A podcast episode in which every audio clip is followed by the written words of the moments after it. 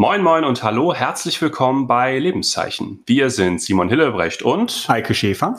Und wir laden alle zwei Wochen einen Gast aus Kirche und Gesellschaft ein, um gemeinsam über Themen zu sprechen, die sowohl in Kirche als auch Gesellschaft widerhallen. Vielleicht wissen Sie da draußen schon, aber wahrscheinlich eher nicht, weil es durch die Corona-Berichterstattung ein wenig überlagert wurde, dass wir uns gerade in einem besonderen Festjahr befinden. Mindestens 1700 Jahre jüdisches Leben in Deutschland. Man kommt auf diese Zahl, weil es am 11. Dezember des Jahres 321 einen Erlass des römischen Kaisers Konstantin gab, der ausdrücklich erlaubte, dass auch jüdische Menschen Ämter in der Kurie der Stadt Köln übernehmen dürfen. Und damit ist dieses Gesetz das älteste uns erhaltene Zeichen von jüdischem Leben auf dem Gebiet des heutigen Deutschlands und in ganz Mitteleuropa. Und Grund für die Initiatorinnen und Initiatoren 2021 zum Festjahr jüdischen Lebens in Deutschland zu erklären, um der wechselvollen Geschichte zu gedenken. Mit tiefen Zäsuren und Brüchen einerseits, aber auch mit großer Vielfalt und der Bereicherung in allen Lebensbereichen unserer Gesellschaft.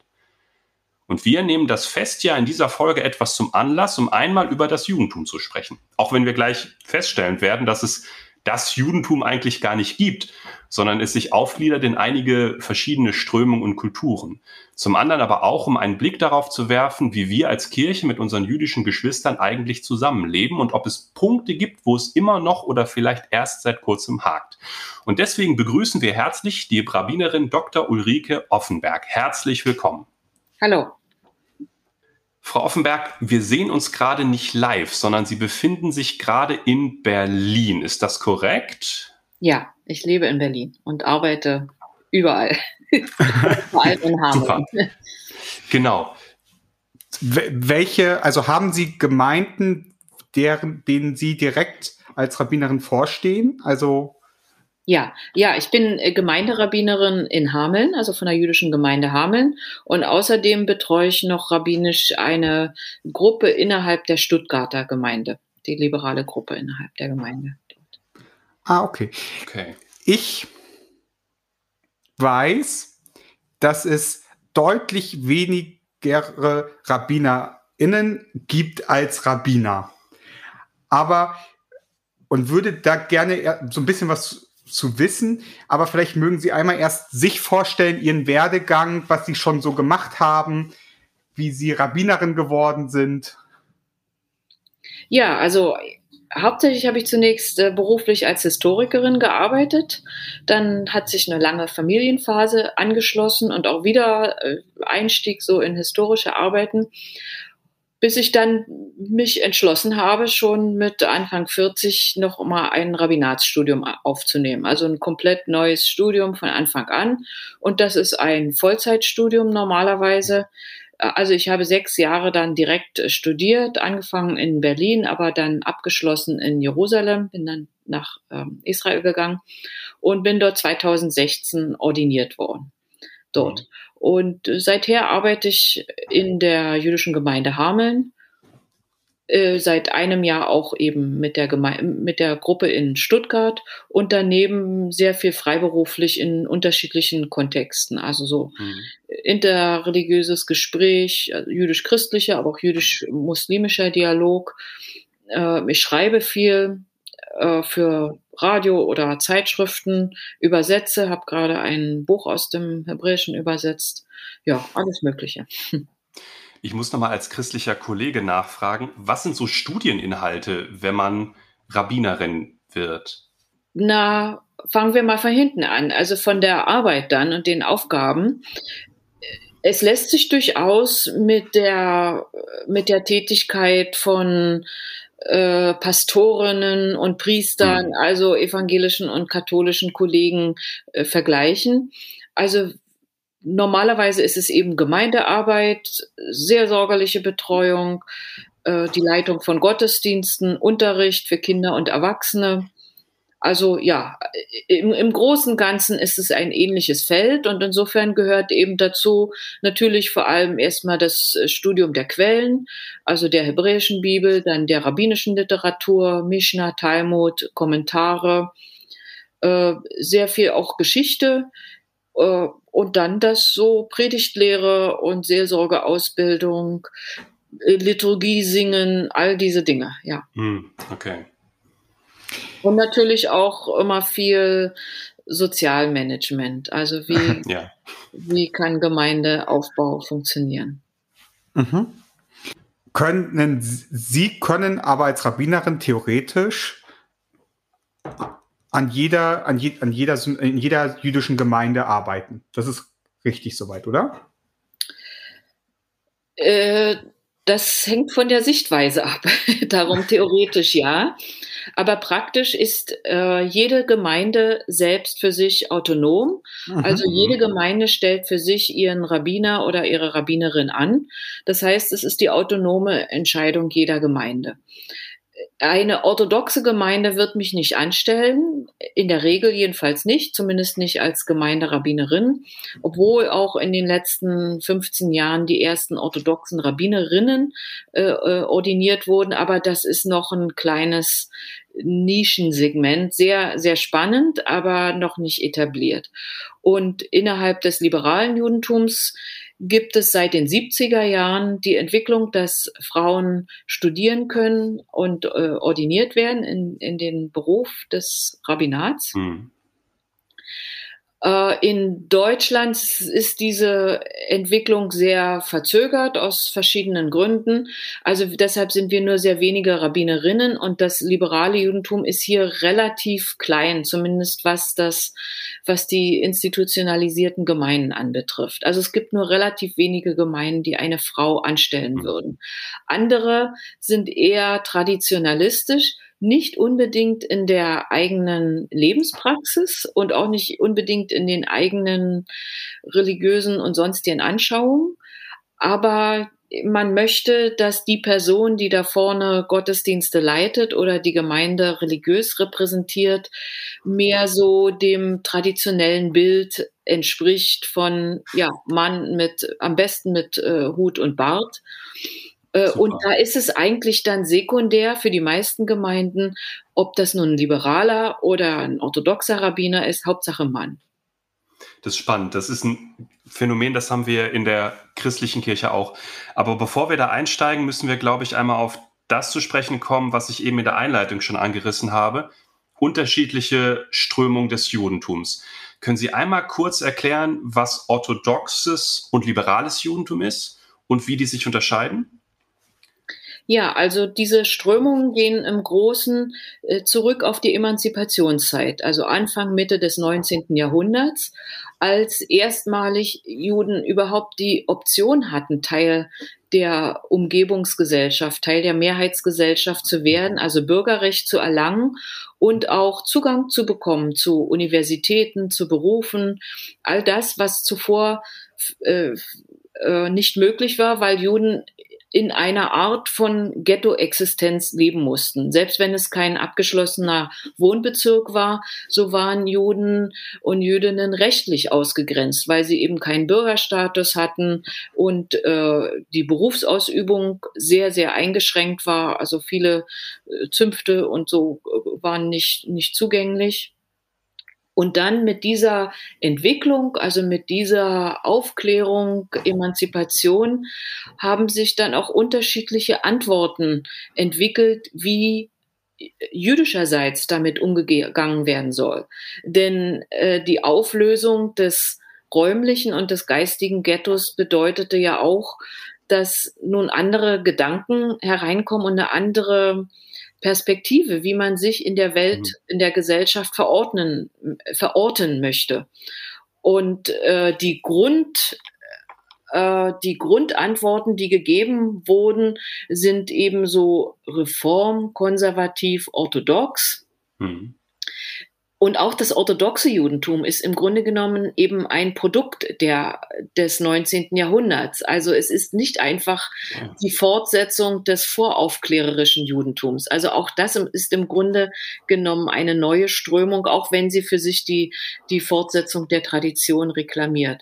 Also orthodox heißt dann die traditionellen Regeln des Judentums, die ja auch die Lebensgestaltung sehr bis ins Detail äh, regulieren durch das Religionsgesetz, eben an erste Stelle zu stellen. Das, äh, das ist das Wichtigste. Und hm. Anteilnahme und Partizipation an der Mehrheitsgesellschaft dann nur insofern, wie es nicht kollidiert mit den, mit den eigenen ähm, Religionsvorschriften. Und das okay. Reform- und das konservative Judentum, heute bezeichnen wir es als liberales Judentum, beide Strömungen zusammen, weil die Übergänge sehr fließend sind. Also das Reformjudentum war eher am weitestgehendsten in der Anpassung an die Kultur der Umwelt, also in, die, äh, in der Akkulturation. Viel Hebräisch wurde damals abgeschafft aus dem Gottesdienst und viele Ritualgesetze wurden als überholt angesehen. Hm. Also man wollte sich in der äußeren Kultur nicht von den christlichen äh, Mitbürgern unterscheiden. Nur eben das Glaubensbekenntnis sollte jüdisch bleiben und natürlich die äh, Verpflichtung auf die Schrift, die ähm, also das, was Sie Heiliges, äh, was Sie Altes Testament nennen, äh, wir nennen es Tanach oder hebräische Bibel. Äh, und die Konservativen, die waren irgendwo ein bisschen dazwischen. Die wollten vor allem viel von hm. den Traditionen und von der hebräischen Sprache beibehalten, waren auch behutsamer im, im, im Reformieren des Gottesdienstes.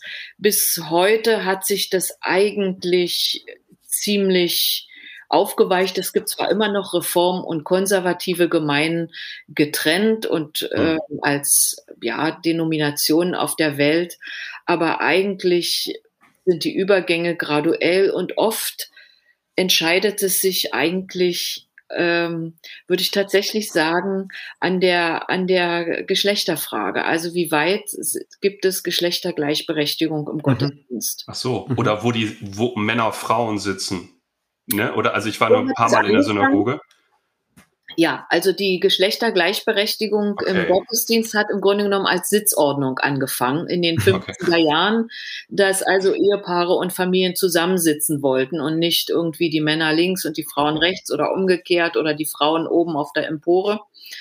Ähm, das war der Ausgangspunkt. Und äh, dann in den 70er Jahren durch die Bewegung des Feminismus äh, beeinflusst in den 60er Jahren und Bürgerrechtsbewegung. Also die, diese modernen Bewegungen kommen eigentlich nach Europa zurück jetzt äh, über die USA, obwohl das liberale Judentum sein, seine Geburtsstätte in Deutschland hat. Also seit den 70er Jahren gibt es auch Gleichberechtigung in den religiösen Funktionen. Auch da ging es erst schrittweise und äh, bis heute wird das in verschiedenen Gemeinden noch diskutiert, wie weit Mann und Frau gehen will. Also in der Gemeinde, in der ich arbeite, in, in Hameln, sind Männer und Frauen komplett gleichberechtigt. Äh, ich hatte auch eine Amtsvorgängerin, Rabbinerin Shilor, die aus äh, England immer anreiste. Das heißt, ich muss viele dieser Dinge in der Gemeinde nicht mehr abräumen. Das, äh, mhm. Da kann ich einfach meine Arbeit machen. Aber es gibt auch Hamelner Juden, denen das nicht gefallen hat. Die hätten mhm. sich lieber einen mehr traditionellen Ausblick der Gemeinde gewünscht. Wie ist das Verhältnis im zwischen, also das innerjüdische Verhältnis zwischen orthodoxen Gemeinden und, Sie haben es jetzt liberale oder progressiven Gemeinden quasi. Also, wenn ich das richtig überblicke, ist ja zum Beispiel Zentralrat der Juden ein so ein bisschen auch Begegnungsforum für die Gemeinden untereinander immer wieder. Und wie ist da so der Austausch zwischen den orthodoxen und progressiven Gemeinden? Sind also das Inhalt, gibt es da auch inhaltliche Spannungen? Ja, natürlich sind es inhaltliche Spannungen, wenn, wenn man sagt, äh, wir setzen die Tradition so fort, wie wir sie gekannt haben. Und da ist dann, also um bei diesem Beispiel zu bleiben, da ist dann kein Platz dafür, äh, für eine Modernisierung, dass eben die Gottesdienste auch von einer Frau geleitet werden. Da mhm. ist man traditionell, hält man an der Geschlechtertrennung fest, die ja eine Rollenzuschreibung ist, dass Männer mhm. bestimmte Rollen zu erfüllen haben und Frauen auch. Ähm, also insofern gibt es durchaus sachliche Gründe und dann ist eher die Frage, wie solche Unterschiede oder Meinungsverschiedenheiten ausgetragen werden. Und auch da gibt es eben sachliche Formen des Austragens und sehr unsachliche. Also auch das hängt immer sehr von den konkreten Gemeinden ab oder von den Zusammenhängen, wo man zusammenarbeitet. In den letzten 10, 15 Jahren würde ich sagen, gibt es einerseits Normalität in, in Richtung Pluralismus, dass man mhm. akzeptiert, so ist es eben. Es gibt verschiedene Arten, jüdisch zu sein. Und eigentlich kann man Vielfalt und Stärke nur fördern, wenn auch viel Raum gegeben wird den mhm. unterschiedlichen Auffassungen. Niemand, äh, also Leute, die in einer, äh, in ihrem zivilen Leben äh, Pluralismus gewohnt sind, Geschlechtergleichberechtigung und vor allem auch persönliche Autonomie, die lassen mhm. sich auch im Religiösen nur sehr schwer in bestimmte Schablonen pressen. Mhm. Äh, und ich denke, in den, in den letzten zehn Jahren hat sich in Deutschland diese Erkenntnis hier auch durchgesetzt. Das Verhältnis hat sich entspannt. In den 90er Jahren mussten einzelne Reformgemeinden, liberale Gemeinden noch Gerichtsprozesse führen, um anerkannt zu werden beim Zentralrat oder um Förderung zu bekommen.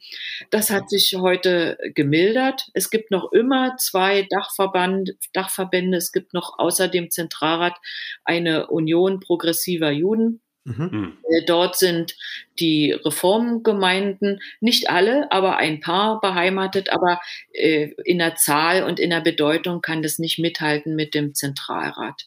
Und der Zentralrat versucht durchaus auch ähm, allen Richtungen Raum zu geben, wobei dann doch auch offensichtlich ist, dass für repräsentative Anlässe immer die orthodoxen Rabbiner angefragt werden.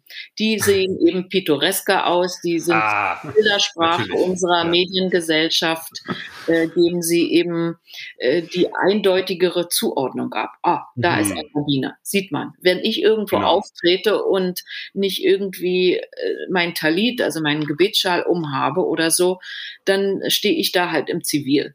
Und dann ähm, bin ich da zwar und repräsentiere auch, aber werde weniger wahrgenommen. Das sind so mhm. halt die Regeln unserer visualisierten Gesellschaft. Unserer Mediengesellschaft. Aber dann ist es vor allem eine Frage der Halacha, heißt es, glaube ich, ne? Also diese, wie sieht ein gottgefälliges Leben aus, was der Unterschied zwischen orthodox und liberal ist? Ja, also die Halacha, also das traditionelle äh, Religionsgesetz, da würden Orthodoxe sagen, also wir nehmen für unsere Formulierung des, äh, der Halacha und der Lebensweise nur Kodizes zur Hand, die bis zum 16. Jahrhundert geschrieben wurde. Mhm. Mhm. Das heißt, äh, man kann durchaus auch Anpassung an moderne Lebensumstände äh, schaffen. Also zum mhm. Beispiel all die Fragen von moderner Medizinethik, äh, die natürlich im 16. Jahrhundert ganz anders sich dargestellt haben, ja. aber werden auch auf orthodoxer Seite gemacht. Ähm, liberales Judentum sagt, ja, Halacha ist für uns auch ethische Weisung. Ich würde sagen, für liberale Juden ist die Halacha eher Ethik und mhm. richtunggebend, aber nicht absolutes Gesetz, das nicht übertreten werden darf. Und dann kommen natürlich eigentlich bei der Formulierung von religionsgesetzlichen Bestimmungen, die ja eigentlich dynamisch sind, wie alle Rechtsprechung. Auch wir leben im bürgerlichen Gesetzbuch nicht mehr im Jahr 1919 mhm. zum Beispiel, sondern es gibt eben immer Weiterentwicklungen. Das gibt es im Religionsgesetz natürlich auch. Und dann kommen aber doch eben kulturelle Faktoren hinein.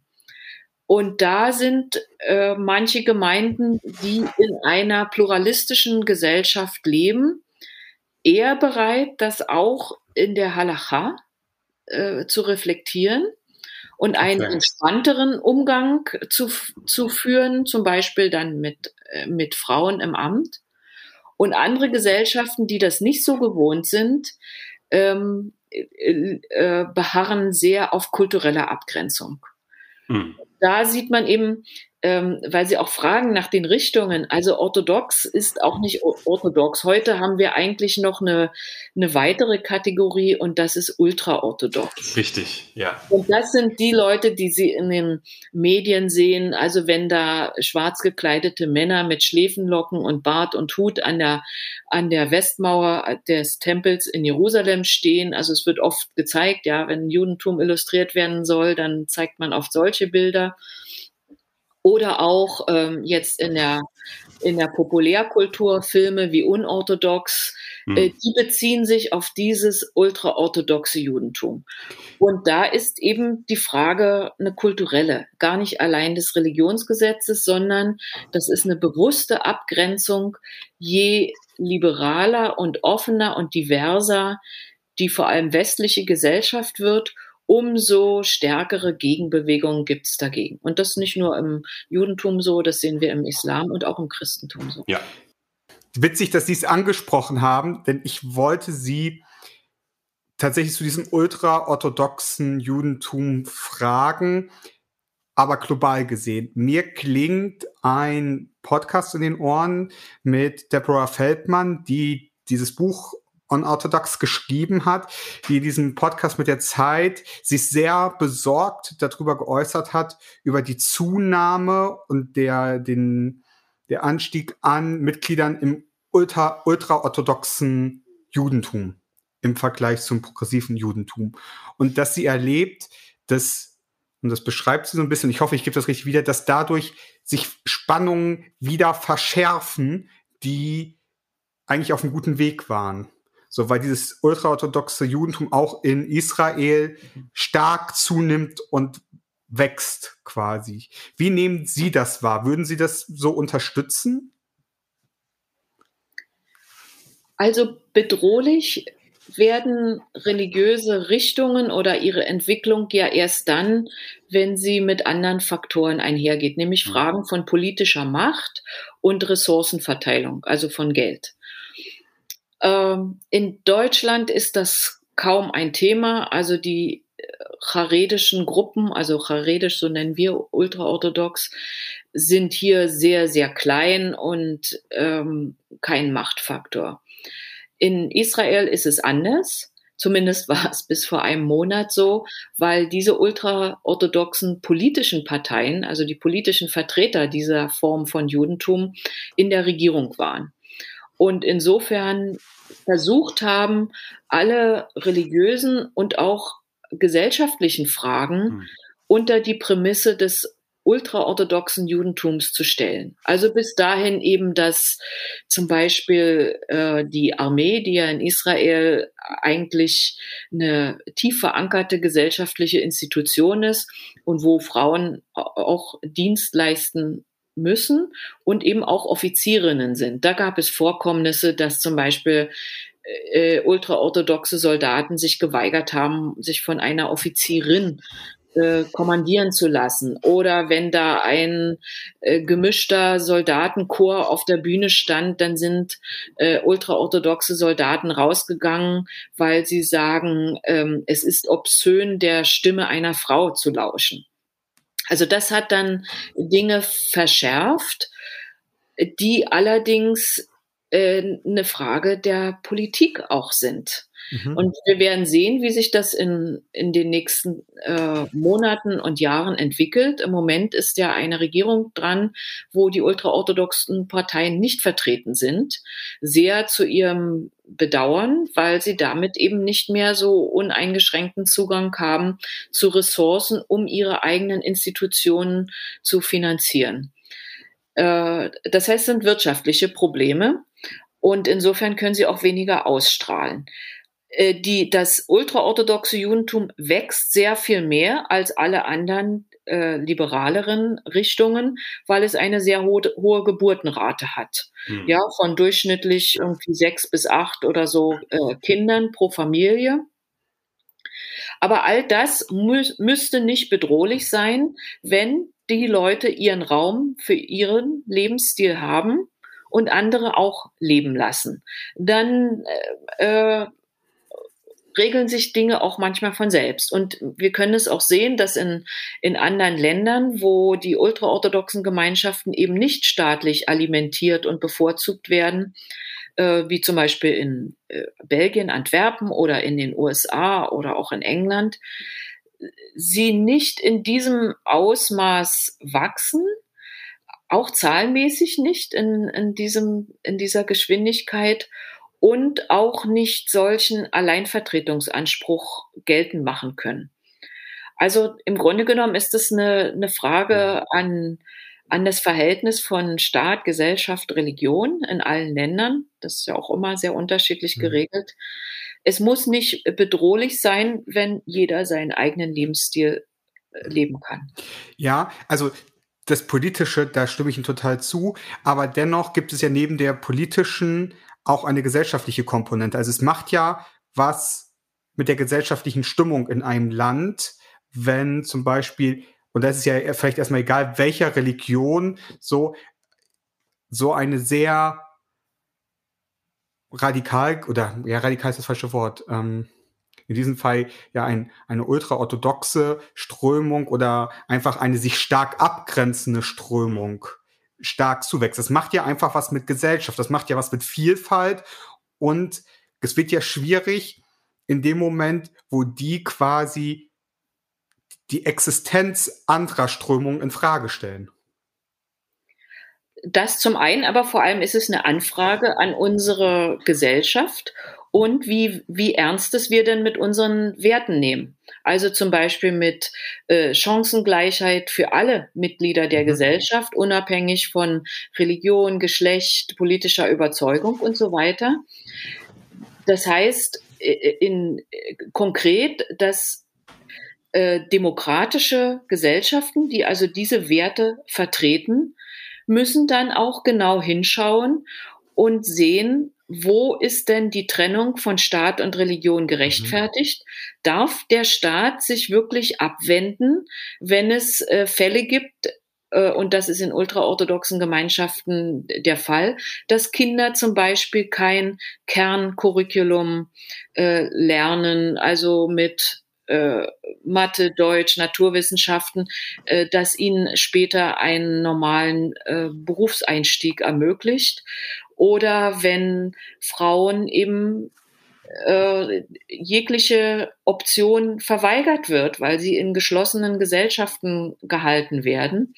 Also das ist eine Frage an, an, an eine demokratische Gesellschaft. Sind wir bereit? Und äh, ähm, da hoffe ich, dass auch mit der immer mit denselben Maßstäben gemessen mhm. wird. Dass also Leute, die, also religiöse oder kulturelle Gemeinschaften, die Schulverweigerung für ihre Kinder in Anspruch nehmen im Sinne von permanenten Homeschooling mhm oder ähm, äh, oder auch bei bei islamischem Religionsunterricht wird immer genau hingeguckt, ist der denn demokratiekonform und wertekonform mit unserer Gesellschaft, dass dann auch geschaut wird, wie ist das bei ultraorthodoxen jüdischen Gemeinschaften mhm. und nicht gleich ein Reflex äh, einsetzt, oh, da wollen wir jetzt mal lieber nicht genauer hinschauen.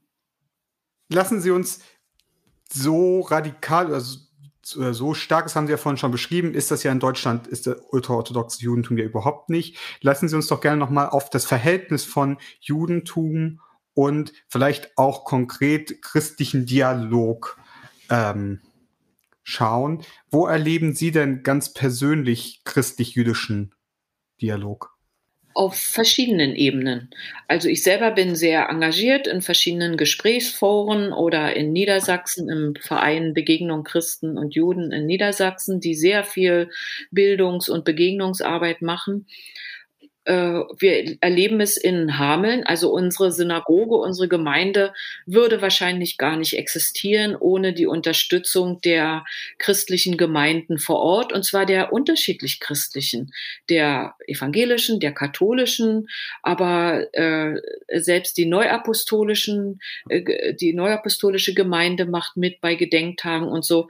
Also als die Gemeinde entstand, Mitte mhm. der 90er Jahre im Gefolge der Zuwanderung von von Juden und Jüdinnen aus der früheren Sowjetunion. Da waren es zuerst Kirchengemeinden, die ihre Häuser geöffnet haben und gesagt haben, ihr könnt euch bei uns treffen. Und also die ersten äh, 15 Jahre äh, waren vor allem die, die Kirchen in Hameln Gastgeber und äh, sie haben zum Beispiel, als dann die Gemeinde sich eine eigene Synagoge neu gebaut hat, auf dem Territorium, auf dem Grundstück der 1938 abgefackelten Synagoge, da haben die Kirchen, also in ökumenischer Weise in Hameln gesammelt und uns eine Torarolle äh, gespendet. Also ich finde, äh, praktischer und tiefer und direkter mhm. kann Sympathie und Solidarität sich kaum ausdrücken. Und ja, ich war jetzt auch im, im letzten Jahr beteiligt an dieser Beziehungsweise-Kampagne, die ich eigentlich mhm. sehr gelungen fand, weil sie, sie sich an Menschen gerichtet hat, die eben nicht die ähm, Dauernutzer und Besucher von christlich-jüdischen Veranstaltungen mhm. sind, sondern eben in die Breite gehen wollten und das auch geschafft haben. Also eben Leute anzusprechen über den Schaukasten der christlichen Gemeinde oder den Gemeindebrief und die mhm. Webseite und so.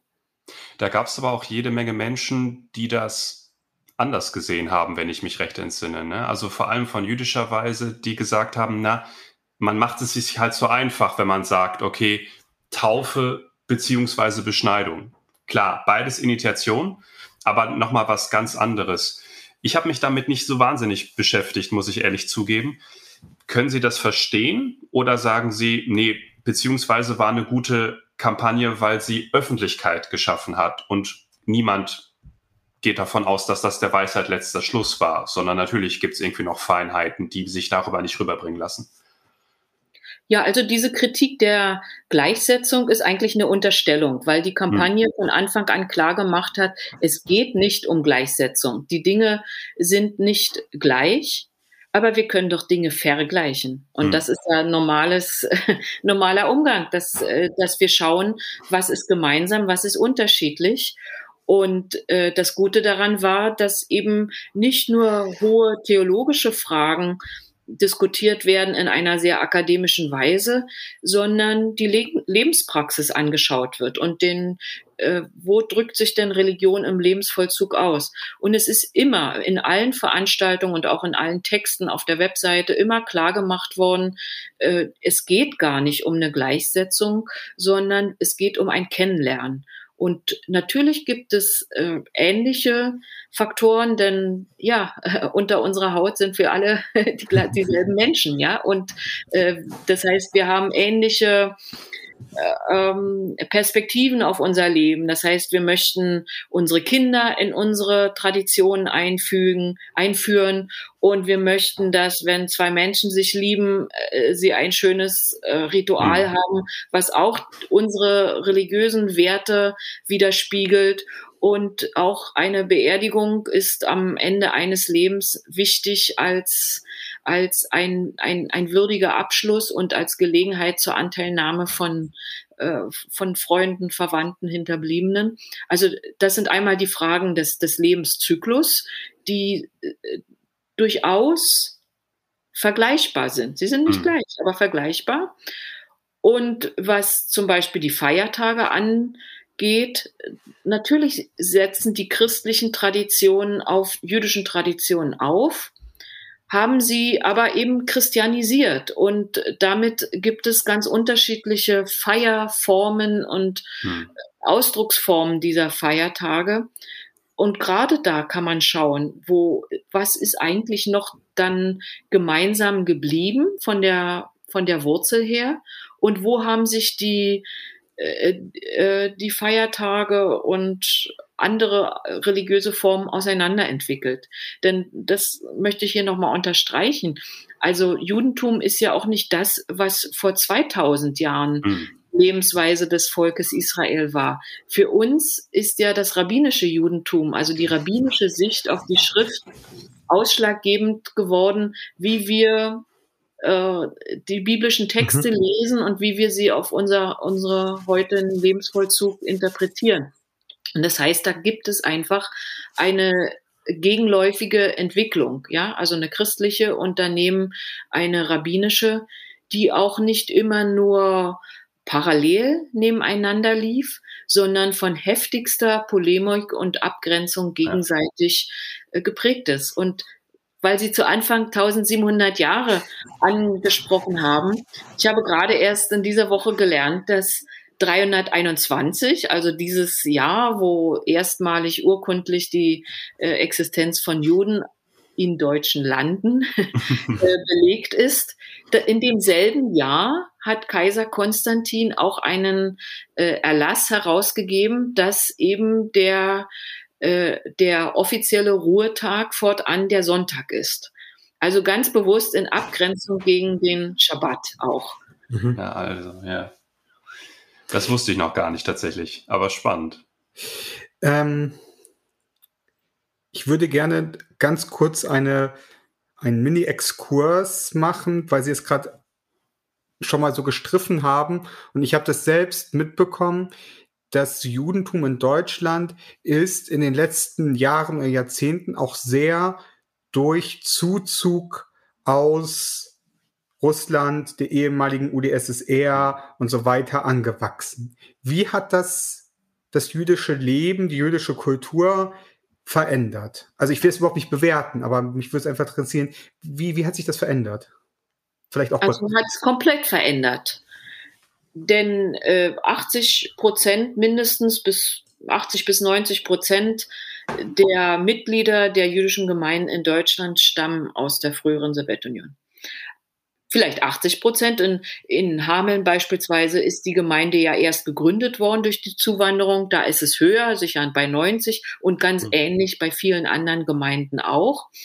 Das heißt, ähm, erstmal ist überhaupt die Existenz von jüdischen Gemeinden gesichert worden, denn Ende der 80er Jahre hatte man einen sehr negativen Ausblick, dass allenfalls noch die, die Gemeinden in den Großstädten überleben würden. Mhm. Äh, das hat sich verändert. Und dann ist natürlich der ganze Charakter einer Gemeinde verändert bei solchen Zahlenverhältnissen. Da ist ja die Frage, wer integriert hier wen? Und das macht sich auch im in der Gestaltung des, des Gemeindelebens, in den Gemeindeaktivitäten deutlich. Äh, fast alle Gemeindebriefe sind zweisprachig, eben Deutsch und Russisch, obwohl die meisten Zuwanderer mittlerweile gut und sehr gut Deutsch sprechen, aber es gibt eben gerade unter der älteren Generation viele, wo die Deutschkenntnisse sehr, sehr gering sind und im Alter lernt man halt keine Sprache mehr. Aber das wird sozusagen, sagen wir mal, wirklich in 20 Jahren eine andere Entwicklung sein. Da wird wieder Deutsch die allgemeine Umgangssprache sein. Und äh, ja, das Russisch wird dann eben eine historische Erinnerung vieler Familien bleiben, mhm. aber nicht mehr die Umgangssprache. Denn die Enkelgeneration der Zuwanderer, das sind ja heute Kinder und junge Leute bis 25, die sind hier groß geworden, deren Deutsch ist viel besser als ihr Russisch und sie verstehen sich auch als Leute hier. Aber natürlich, man erkennt es an den fremden Namen, an den fremden Schreibweisen. Ähm, und ja, es hat viele Auswirkungen bis, bis bis in die Gestaltung des Gottesdienstes hinein. Also wenn ich Gottesdienste leite, dann ist zwar die Hauptsprache, die hauptliturgische Sprache Hebräisch, aber wir lesen auch immer wieder Texte auf Deutsch oder auf Russisch. Also eigentlich ist unser Gemeindeleben dreisprachig. Mhm. Das macht es schwieriger auch. Mhm. Ähm, ja, wir müssen sehr viel flexibler sein aber Judentum musste immer flexibel sein und Judentum war immer sehr international. Also unsere Gemeindemitglieder haben wirklich ihre, ihre Angehörigen in allen Kontinenten. Wie stellt sich jüdisches Leben in Deutschland eigentlich heute dar? Ich habe ein Zitat von Matitjao Kellich im Ohr. Das ist, der ist von der jüdischen Gemeinde hier in Herford. Wir haben vor vor einer langen Zeit mal eine Podcast-Folge mit ihm gemacht und haben ihm die gleiche Frage gestellt und er hat gesagt, jüdisches Leben gibt's eigentlich nicht in Deutschland. Also spätestens, also frühestens gibt es jüdisches Leben nach dem Zweiten Weltkrieg, aber da ist es auch schon wieder im Niedergang. Denn öffentliches, also jüdisches Leben müsste öffentliches jüdisches Leben sein. Und das ist an vielen Orten nicht möglich, weil es immer noch nicht unbedingt Repressionen gibt, aber ein Naserümpfen darüber. Oder zumindest so die Erfahrungen sind. Wie sehen Sie das? Also es gab in den 90er Jahren eine große Euphorie. Hm. Durch die massenweise Zuwanderung, die Zahl der Gemeindemitglieder bundesweit stieg von 30.000 auf 120.000. Äh, und natürlich, oh, jetzt wird also aktives jüdisches Leben wieder möglich.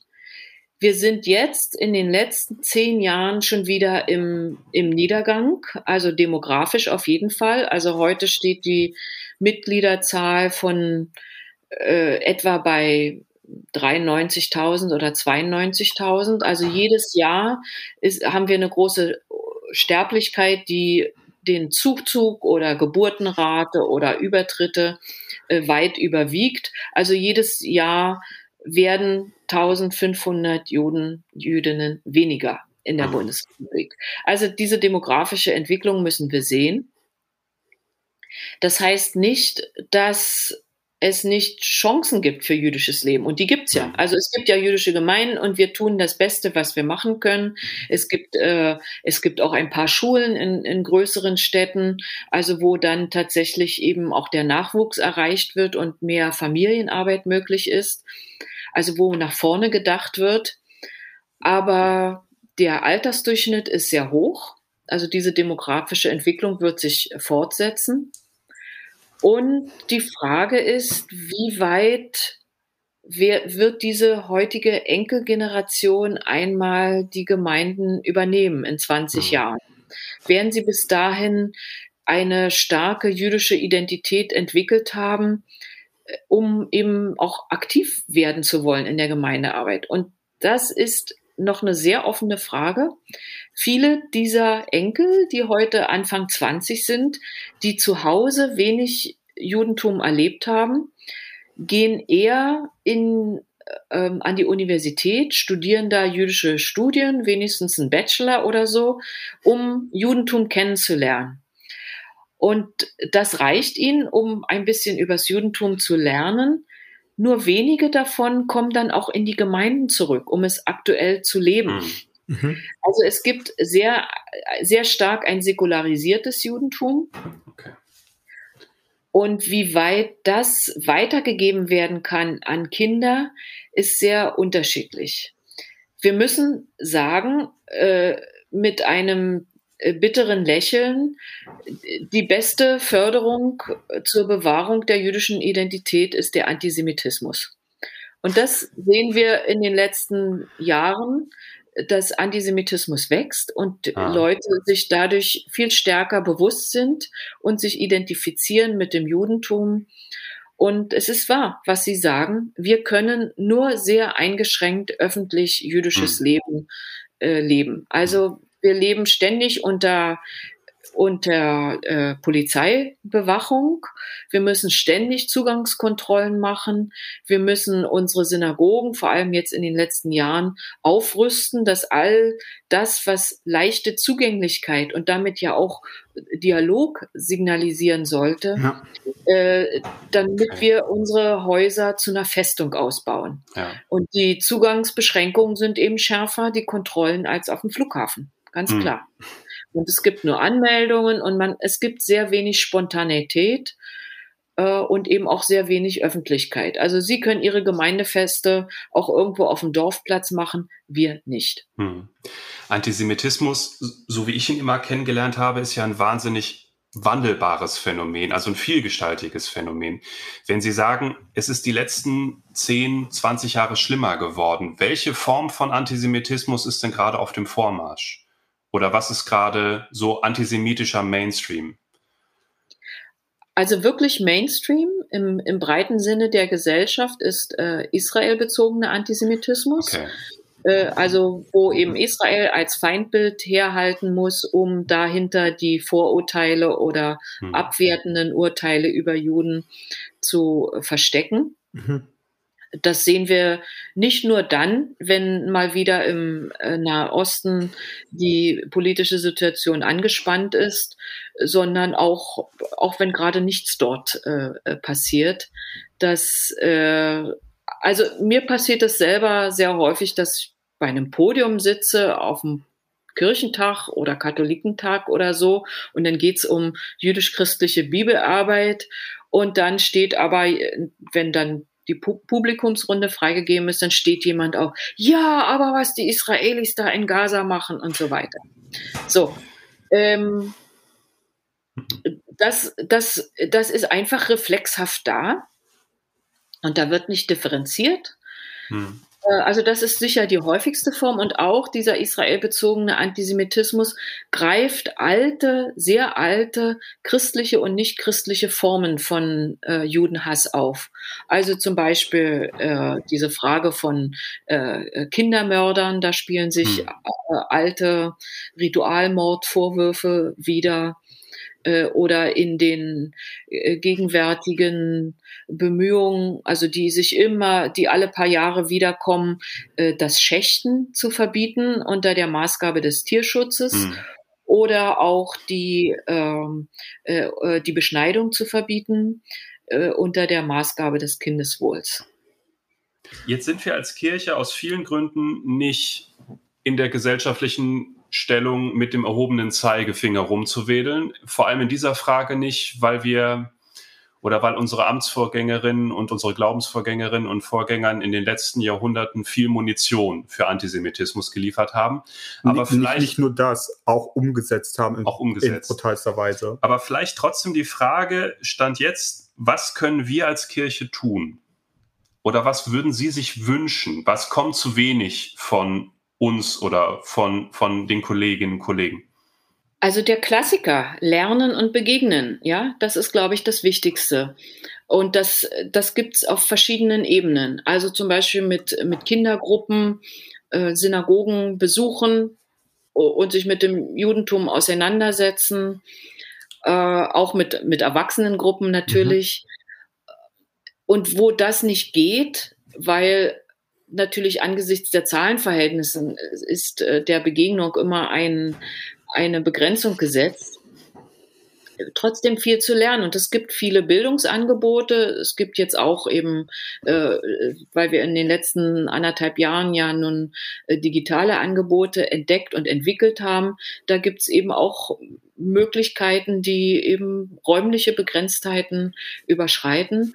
Und es ist auch wichtig in der Ausbildung von Theologen, Theologinnen, Religionspädagogen und so weiter, dass dort äh, Judentum gelehrt wird und jüdisch-christliches Verhältnis und äh, dass es tatsächlich prüfungsrelevant ist. Also nicht nur, dass man da nur ein Seminarchen mal macht und und das war's, sondern dass das tatsächlich verstanden wird als eine Kernfrage christlichen Selbstverständnisses. Hm. Und da haben die Kirchen in den letzten 50 Jahren enorme Schritte zurückgelegt. Das muss man einfach würdigen, eben gerade vor dem Hintergrund der Geschichte. Aber es in, in mancher Hinsicht bleiben es nach, nach wie vor Anfangsschritte, hm. weil doch so viel von der Schriftauslegung und Theologie eigentlich nochmal neu gedacht werden müsste, äh, ja. Äh, mit Blick auf ein verändertes jüdisch-christliches Verhältnis. Mhm. Und was da die Fakultäten zum Beispiel anlangt, in der Theologenausbildung ist es immer noch so, dass äh, äh, Judentum von, von christlichen Professoren oder Professorinnen oder Lehrbeauftragten äh, unterrichtet wird, äh, weil, äh, ja, weil es einen Bekenntniszwang gibt an ja, einer Fakultät. Stimmt. Und da will ich nur mal sagen, wenn Sie das umgekehrt sehen würden, also wenn wir in unseren Rabbinerseminaren sagen würden, wir unterrichten Christentum, aber die Bedingung dafür ist, dass es kein Christ macht, da würden Sie ganz schön empört sein, glaube ich. Ja. Es gibt, also es gibt Schritte in diese Richtung. Ich habe mein Grundstudium in Wuppertal gemacht und ich habe Hebräisch bei Alexander Ernst gelernt und in meinem ersten Semester war ich schon in der Synagoge weil es für ihn wahnsinnig wichtig war als Hebräischlehrer, zu sagen, okay, also der hat sich selbst reflektiert und hat gesagt, wir als angehende Theologinnen und Theologen, wir lernen Hebräisch halt in diesem Kontext des für uns Alten Testaments, aber für ihn war es sehr wichtig zu sagen, es ist auch eine lebendige Sprache. Und deswegen gehen wir an den Ort, wo die gesprochen wird. Hier in Deutschland, in Wuppertal, in der Synagoge. Trotzdem gebe ich Frau Offenberg recht, dass es dass das Lehren aus einer anderen Perspektive geschieht. Ja. Ob ich jetzt aus einem, aus mich selbst christlich verorte und dann eine andere Religion lehre oder ob ich aus einem jüdischen, aus einer eigenen jüdischen Identität, so verstehe ich sie heraus, auch Judentum lehre. Und ich glaube, dass das war mir gar nicht so klar, aber dafür stecke ich vielleicht so wenig in eurem, in eurem mhm. Studiensystem drin, dass das, ähm, dass das, das ist natürlich total richtig, was Sie sagen. Es würde auch total Sinn machen, wenn mhm. das, wenn das so gehandhabt wird. Wie gesagt, Prüfungsrelevanz gibt's nicht. Ich musste keine Prüfung zum Verhältnis von Judentum und Christentum machen. Aber doch, die Momente sind, glaube ich, da. In vielen Landeskirchen doch schon, ja. Tatsächlich. Äh, ja, gibt es ich weiß es, dass es äh, bei der Reformierten ist und ich denke auch, okay. ähm, also Hannover und so, evangelisch-lutherische auch. Also äh, äh, viele Landeskirchen haben ja auch in den letzten Jahren ihre Kirchenverfassungen äh, mhm. überarbeitet mit Blick auf ein neues christlich-jüdisches Verhältnis. Also es gibt schon Leute, die daran arbeiten. Es gibt eben auch an allen Fakultäten immer einzelne, so wie Sie es schildern, äh, Leute, die begeistert sind und selbstkritisch und was machen wollen. Aber das muss eben, das darf nicht abhängig sein vom mhm. Vorhandensein einer solchen äh, enthusiastischen Person, sondern muss Teil des Ausbildungssystems sein. Und ich muss nur sagen, ich kann nur immer den, meinen Hut äh, ziehen vor den vielen äh, äh, Pfarrern, Pastorinnen, auch Religionspädagogen oder Leuten in der, in der Kirche, die sich mit einer großen Selbstkritik und Ernsthaftigkeit diesen Fragen stellen und da versuchen, Dinge zu bewegen und auch noch innerkirchlich viele hm. Widerstände abzuräumen haben. Ähm, also äh, ich urteile da jetzt nicht von oben herab. Ich sehe, mit welcher Aufrichtigkeit ähm, und mit wirklich innerem Schmerz Leute versuchen, was da zu bewegen. Und man muss nur sehen, dass man gerade diese Leute dann überall unterstützen kann. Ich glaube, wir sind, haben jetzt erstmal einen guten Doppelpunkt gefunden an dieser Stelle. Und damit möchte ich mich, äh, möchten wir uns ganz, ganz herzlich bedanken bei Ihnen, dass Sie sich die Zeit genommen haben und sich so offen unseren Fragen gestellt haben ähm, und dabei waren für diesen Dialog. Hm, vielen Dank. Sehr gern.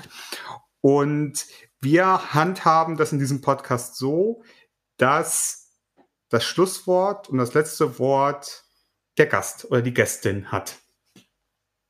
Ja, also große Worte fallen mir jetzt nicht ein. Ich, ich, ich bin dankbar, dass ich äh, bei Ihnen zu Gast sein konnte und damit eben auch noch ein anderes Publikum ansprechen äh, kann. Und das ist mir ein großes Anliegen, einfach für Verständigung zu sorgen. Und äh, ich denke, das schaffen Sie vielleicht mit Ihrem Podcast, Leute zu erreichen, die nicht nur akademisch interessiert sind.